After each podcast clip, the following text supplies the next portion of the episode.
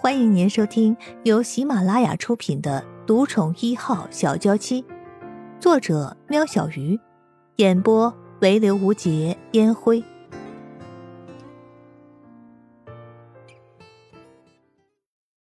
第六十四集，陆安觉安慰戴大伟说：“让戴大伟放心，不管是钱还是女人，他都会帮他安排好。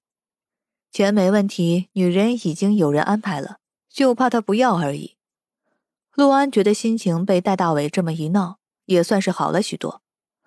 既然命运已经安排他这么走了，他就欣然的接受吧。戴大伟和陆安觉的话，都正好被要来叫人的左冷香听得一清二楚。虽然左冷香没有说什么，但周遭原本宜人的气温却陡然的降到零度以下。再傻的人都知道左冷香有事。戴大伟上下牙齿开始打架。啊，师妹！戴大伟笑嘻嘻的打趣了师妹，说他是不是退步了？怎么成了人肉的温控机了？原来真的有比傻子还要更傻的人。陆安觉忍不住叹气，摇头，顺带拍了拍戴大伟的肩膀，随即跟着左冷香离开了房间。啊！戴大伟不知道自己说错了什么，耷拉着脑袋跟在两个人的后面。姓陆的，左冷香不习惯叫人名字，但陆安觉听了实在是别扭。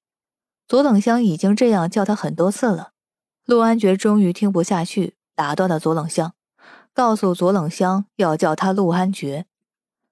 陆安觉坚持，不然以后左冷香遇到他们陆家其他人。谁知道他在叫谁呢？啊，不过是个名字，别那么较真儿。左冷香最讨厌男人婆婆妈妈的，就像他那个自大的师兄戴大伟。但是陆安觉还是坚持要他叫他陆安觉。虽然左冷香是他的再造恩人，但连名带姓的叫应该不会太困难。左冷香对戴大伟翻了个白眼儿。被左一纠正了好几次，还是改不过来，这不又把白眼儿给了陆安觉。啊，随便，以后你的时间切成三大区块：早上让戴大伟带你去山上泡温泉，下午我会帮你疏通经络，晚上你要打坐，其他的边做边听我吩咐。这样清楚了吗？陆安觉。陆安觉随意的嗯了一声。好了，快出发吧，戴大伟，你还愣着干什么？左冷香真是有点皇帝不急急死太监的感觉，怎么男人比女人还拖拉呢？戴大伟说：“叫师兄。”戴大伟学着刚刚陆安觉的气势，期待着被师妹尊敬的喊一声：“叫你个头！”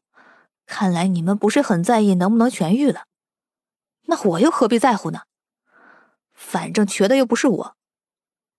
左冷香眉毛一挑，嘴角扯了一下。戴大伟让陆安觉为了他的病，他们就忍一忍吧。戴大伟率先往屋外走去，陆安觉跟上了。两个人要去的地方，也是左家人留在这里的原因之一。往山区开了大概一个小时，两个人终于下了车。戴大伟认命的让陆安觉上他的背上，他背着他。戴大伟帮陆安觉开了车门，背对着陆安觉，双膝微弯，要背陆安觉。陆安觉看着周围地面没有一丝平坦，还布满了厚厚的白雪，的确，除了双脚，没有别的办法。陆安觉用力的把自己撑上了戴大伟的背，内心充满了难以言喻的感谢。戴大伟虽然没有陆安觉那么高那么壮，但平常为了自己的体态。健身房可没少去，重点是那里有美女教练，他怎么能错过呢？所以戴大伟靠着平时的训练，才能在背起陆安觉后还有力气开玩笑，说让陆安觉记得以后报答他。陆安觉小心翼翼地扶住戴大伟的肩膀，就怕一个不小心摔下去，也是笑笑的回答说：“不会让他失望的。”大概走了十分钟。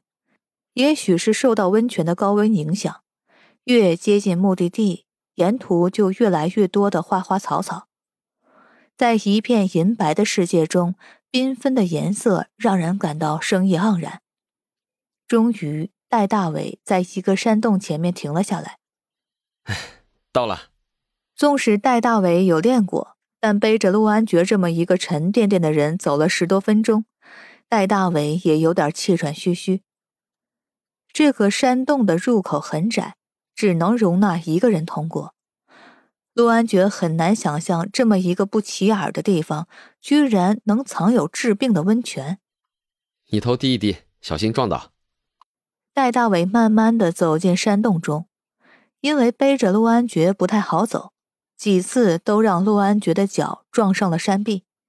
要不是陆安觉没有知觉，肯定发现自己的脚擦破了皮。通过一段狭窄的小径后，一股热风扑面而来，还带着几种味道，有花香和裹着泥土的青草味儿，还有硫磺。原来通过山壁后，是这么一个特别的地方，一座冒着热气的温泉就在戴大伟的面前几米的地方，周围有一片草地，空地上开满了陆安觉叫不出名字的花。空地上居然还有一个小木屋。师傅，我们到了。戴大伟把陆安觉放在温泉池旁边的椅子上，边捶着自己的手臂，边向小屋里大喊。陆安觉发现这个温泉其实不是在山洞里，而是被四周的山壁给围了起来，所以阳光顺着山壁的间隙透了进来，就像开了一个天窗一样。难怪里头的光线明亮。植物可以存活。你先帮安觉脱了衣服，抱下池子去，等会儿弄些雪装到那个大木桶里。原来佐伊先过来了，准备着需要的东西。师傅，你这大木桶是要……戴大伟知道师傅有中医的底子，不过第一次看到师傅为人治病，感觉到特别的新鲜。你别废话了，时间已经晚了。到时候效果不好，今天就白费了。佐伊看着阳光的角度，知道他们没有时间浪费了。戴大伟也算是手脚利落，不一会儿就把陆安觉剥了个精光。安觉，你真好运呀！哥的快手脱衣是有名的，这样你就不怕着凉了。戴大伟让陆安觉靠着池边，坐在里头的石头上。陆安觉脖颈下的部分全部浸泡在温泉里。陆安觉的下半身对温度没有感觉，但当他的手一碰到池水，温度之高让他皮肤微微发痛。好了，你快上来，五分钟内把雪装满，再把安觉抱起来放到木桶里。佐伊看时间来不及，徒弟的废话又太多，已经自己先去外面铲雪了。安觉，有事叫我，我铲雪去了。戴大伟也被温泉给烫了一下，不禁庆幸自己不用陪着陆安觉待在池子里，感觉像是快被煮熟了似的。戴大伟，左一左等右等，等不到戴大伟出来，从洞外大声一喊，戴大伟赶紧飞似的跑了出去。戴大伟他们离开才没一分钟。陆安觉开始觉得池里面的温度他已经忍受不了了，全身无一处不是冒出大量的汗，眼睛不知道是被热气还是汗熏得睁不开眼睛。就在他觉得自己快要晕倒的时候，戴大伟他们回来了。左一一看到陆安觉不对的脸色，急忙大喊着：“快去把他抱上来！”接着快步走到木桶边。把刚铲进来的白雪加上他的调制好的药汁，都倒在木桶里面。戴大伟捞起几乎要沉入池子里的陆安觉，一看到陆安觉的皮肤像个煮熟般的虾子那样的红，更是加快了动作。安觉，支撑住，等会儿就没事了。戴大伟牙一咬，大步一跨，跃上了池子，三步并作两步到木桶旁。小心翼翼的把陆安觉放进冰雪里，昏昏沉沉的陆安觉被突然的低温一刺激，神志顿时清醒起来。刚刚受到高温烫红的肌肤，现在接受到低温的包覆，总算是让陆安觉舒服一些。只是一会儿，陆安觉就冷到脸色发白。不要说本来就没有知觉的下半身，陆安觉现在连手指头都感受不到知觉。大伟，再抱他进池子。听众朋友，本集已播讲完毕，下集更精彩哦。